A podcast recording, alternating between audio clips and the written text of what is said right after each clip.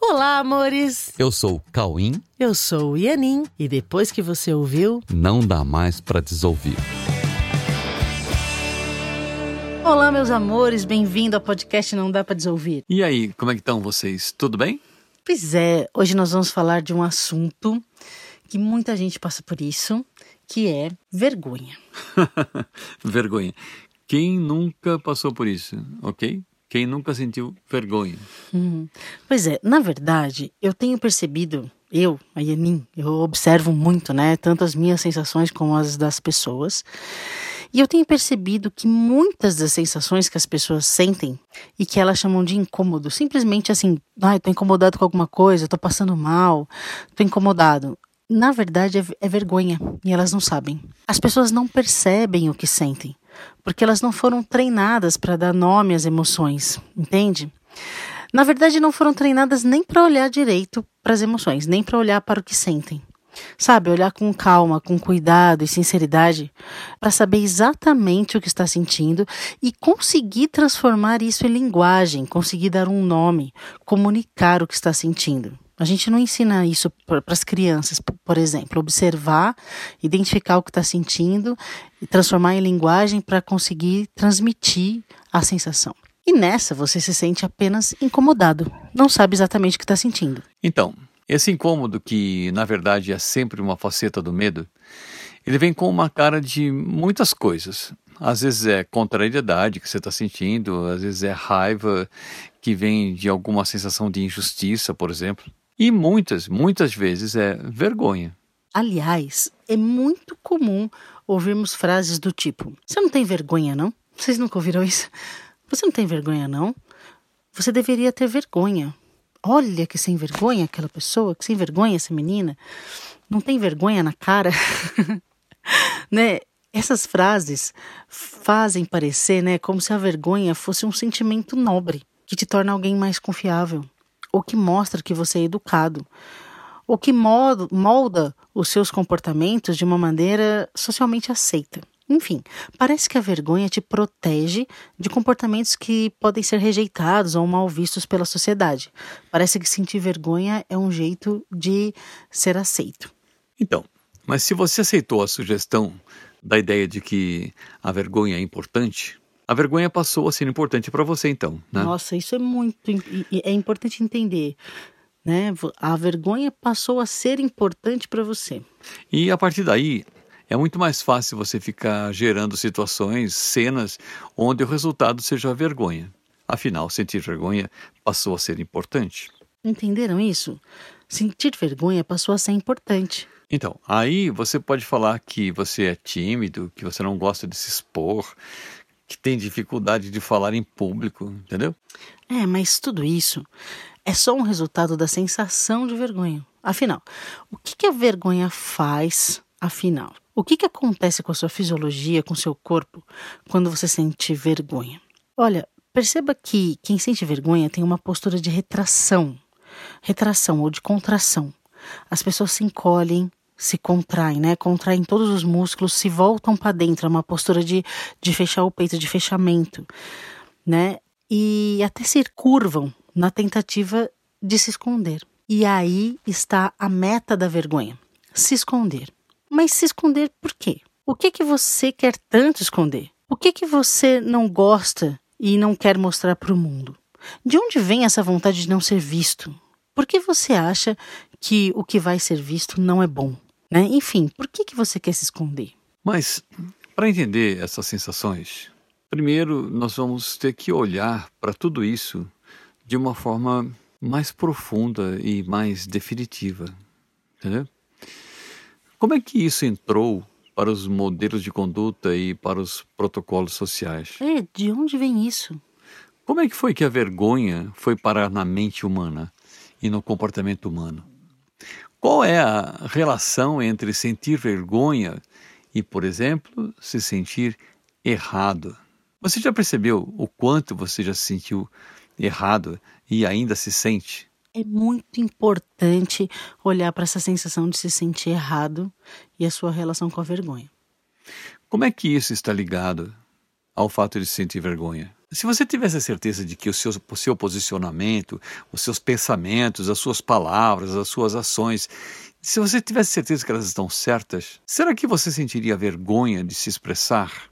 Será que você sentiria medo de não ser aceito? É, mais do que certas, se você tivesse é, a certeza de que elas são verdadeiras, de que elas realmente te representam, será que você sentiria vergonha? Será que você se sentiria com medo de não ser aceito? É. De onde vem essa dúvida interna sobre o que é certo e o que é errado, o que é aceitável e o que é inaceitável ou rejeitável? De onde vem essa dúvida interna? Será que o que nós somos de verdade gera dúvidas na mente? É, será que somos de verdade pode estar errado? Será que a nossa natureza é errada? Será que a nossa natureza pode ser considerada vergonhosa ou rejeitável? Então, será que o que a gente é de verdade, sabe? Quando eu falei, você tem medo que o, o que seja visto? Será que se você for visto de verdade, será que você vai sentir vergonha do que você realmente é? Então, será que a fonte do que nós somos, porque nós não criamos a nós mesmos, será que a fonte do que nós somos pode ter se equivocado na geração da nossa existência? Será? Será? Para que, para que alguém se sinta errado, tem que haver um julgamento, ok? Vamos olhar para isso, olha. Para que alguém possa se sentir errado, tem que haver antes disso um julgamento, beleza? Portanto, a ideia que gerou a vergonha tem que ter nascido de um julgamento. E o que será que veio primeiro? O julgamento de alguém sobre mim ou o meu julgamento sobre mim mesmo? Olha, é importante olhar para isso. Será que alguém me julgou ou eu me julguei primeiro? Quem veio primeiro? Será que eu posso ter me julgado, mesmo sem ter plena consciência disso? Eu posso não estar tá tendo total consciência de que eu estou me julgando, mas será que eu posso ter me julgado é, sem consciência disso e estar convivendo com esse julgamento de forma crônica? E também projetando isso nos meus comportamentos e nos meus relacionamentos? Será que este mundo não é todo ele assim? Será que o que vemos no mundo não é um cenário compartilhado, no qual as pessoas ficam trocando suas vergonhas em um pacto de confirmação sobre os julgamentos que fazem sobre si mesmas? Será que deu para entender isso? Entendeu? É. Será que o, o mundo não é uma coisa meio assim? É um pacto onde as pessoas ficam confirmando os seus julgamentos. É, tipo, que... eu faço julgamento sobre mim, você faz julgamento sobre você. Aí eu vou querer confirmar os meus julgamentos e você vai querer confirmar os seus.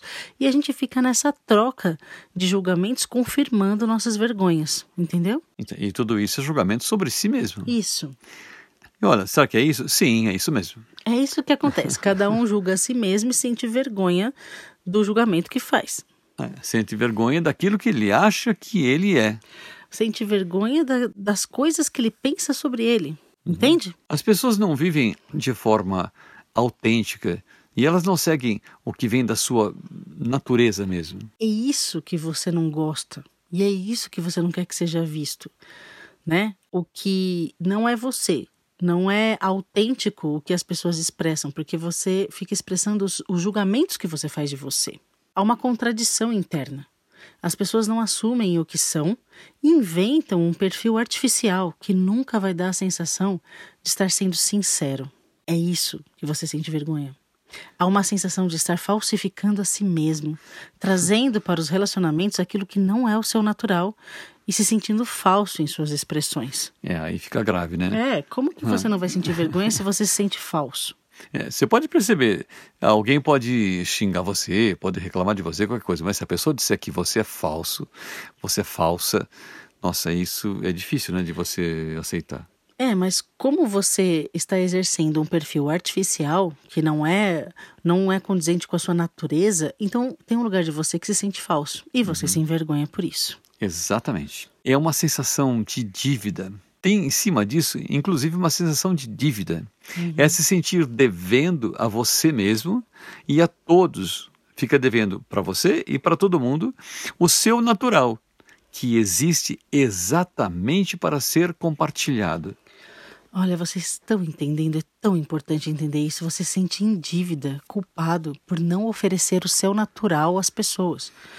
Você se esconde por detrás do seu julgamento sobre si mesmo ou do seu autoconceito, os conceitos que você adquiriu para si. E deixa o que você é guardado de forma que até mesmo você perde o contato com isso, que isso que é verdade sobre você. Você perdeu o contato e fica olhando só para esse conceito, esse autoconceito adquirido e que não é verdadeiro. E aí, essa paródia que você apresenta para o mundo sobre você, é uma coisa que você não aprova, entendeu? E, e você não gosta disso. Não aprova e não gosta.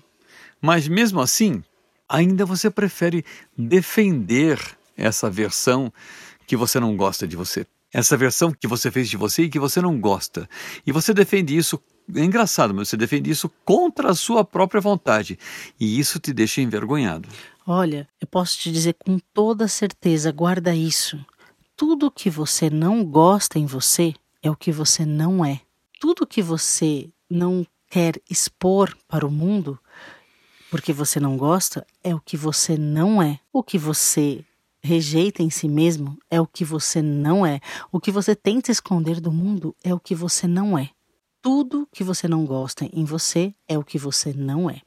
Então, e a solução disso está exatamente em você olhar mais profundamente para você e atravessar todos esses conceitos inventados sobre você, por você mesmo, inclusive, para você poder encontrar um lugar seguro, um lugar pacífico, um lugar amoroso, que é tudo o que o mundo precisa, sabe? Tem um lugar que você precisa encontrar dentro de você, que é tudo o que o mundo precisa de você. É um lugar seguro, é um lugar pacífico, gente. É um lugar amoroso, que o mundo precisa disso. Você precisa entregar esse lugar ao mundo. E que, ao entregar isso para o mundo, o mundo se salva junto com você. Hum. que lindo, é exatamente isso. A salvação de todos está exatamente em apenas se redescobrir e se assumir tal como você é. Então, se assumir na sua condição essencial, entendeu? A condição que lhe foi dada na criação, para que você pudesse também criar e criar junto com o Criador, criar em unidade com o Criador, o Criador de tudo o que é real. E dessa forma, poder compartilhar com o Criador, compartilhar com Deus a própria existência criativa e perfeita de Deus, que é que é nossa e que é de todos. Nessa condição, é impossível sentir vergonha, porque o que é perfeito somente pode ser admirado, muito admirado e com muita gratidão. Pois é, porque quando nós somos naturais, espontâneos e autênticos, nós resgatamos a nossa liberdade, resgatamos a nossa autoconfiança e temos a certeza de estarmos autorizados por Deus em todas as cenas nas quais fomos colocados para compartilhar o que somos e compartilhar os nossos reais pensamentos pensados com Deus. Entenderam isso? Quando você, você é espontâneo, você vai se sentir totalmente autorizado por Deus. Espontaneidade não é colocar as crenças para rodar. Espontaneidade é exercer no seu comportamento o que é natural de você. E nisso você vai ter a certeza que você está autorizado por Deus para estar onde você tem que estar, com quem você tem que estar, fazendo o que você tem que fazer. Na certeza de estar compartilhando e expondo suas sensações reais e seus pensamentos reais, pensados juntos com Deus. Então, nessa situação, nessa postura, as nossas expressões elas passam a ser leves, muito leves, é uma sensação de muita leveza mesmo. As sensações eh, são expressões de, de carinho, são expressões carinhosas, expressões gentis, expressões absolutamente pacíficas e de forma incondicional, independente da situação, independente de, do que esteja acontecendo. Sabe por quê? Porque a verdade do que nós somos não precisa de defesas. E a verdade do que nós somos, ela é benéfica para todos, porque a verdade do que nós somos nos foi dada por Deus, que deu não só a nós, como deu a todos a mesma e perfeita existência. A existência viva, a vida que está na nossa existência, como uma extensão da própria existência de Deus. Então, amores, não sintam vergonha do que vocês realmente são. Se você sentir vergonha, para, para, volta, se lembra de quem você realmente é e deseja expressar tudo que você tem para expressar junto com Deus. Nisso está a sua segurança e sua espontaneidade. Ok? Somos maravilhosos e você pode se expressar à vontade, porque o que você é é lindo, perfeito, belo, é divino como Deus é. Se você sentir essas coisas estranhas, dá uma paradinha, localize em você essa coisa gostosa que tem dentro de você, que você gosta tanto das pessoas. Você olha por uma flor e você se desmancha, você olha por uma criança e você se desmancha, você olha para um bichinho e você se desmancha, porque você ama as pessoas, você se importa com todo mundo. Localize isso em você e põe isso para rodar. Deus está nesse lugar. Uhum. Ok, amores? Ok, vamos abandonar todos os condicionamentos e ser o que nós somos de verdade, expressar isso no mundo. Nós amamos muito vocês. Fiquem e, com Deus. E aplique isso na sua semana, nos seus Sim. dias. Isso é perfeitamente possível, tá bom? Ok, fiquem com Deus. Amem-se e coloque o amor para rodar. Boa semana para vocês. Um beijo no coração. Amém.